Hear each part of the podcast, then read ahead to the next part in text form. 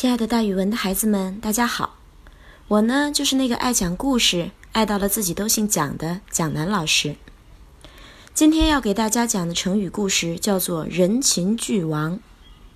俱是全的意思，亡呢就是死去的意思，也就是说不存在了。这个成语呢，形容看到遗物、怀念死者的悲伤心情。人亲俱亡这则成语也经常用来比喻对知己、对亲友去世的人的怀念。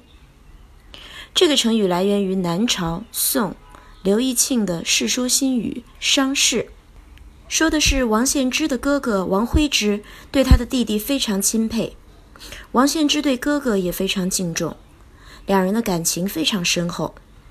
后来兄弟两人都患了重病，王献之去世了。王徽之的家人怕他悲痛，没有把这个坏消息告诉他。王徽之听来听去都没有弟弟的消息，于是他有一种不祥的预感。有一天，他实在忍不住，便问家人：“子敬的病怎么样了？”子敬就是王献之的字。为什么那么长时间都没有听到他的消息呢？是不是出事儿了呀？家人含糊的回答，不向他吐露真情。但是王徽之终于明白过来了，悲哀地说：“看来子敬已经不在了，是吗？”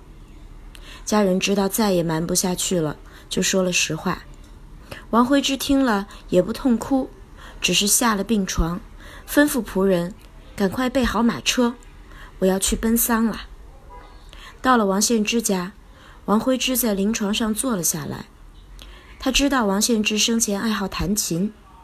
就对献之的家人说：“把子敬的琴给我取来吧。”琴拿来之后，王徽之就坐在灵床上，一边弹，一边追思过去兄弟两人的情谊。他越想越悲伤，弹了好几次，都不成曲调。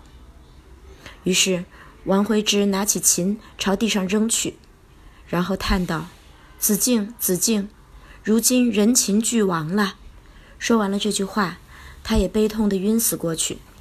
一个月之后，哥哥王徽之也离世而去了，所以“人情俱亡”这个成语就流传了下来。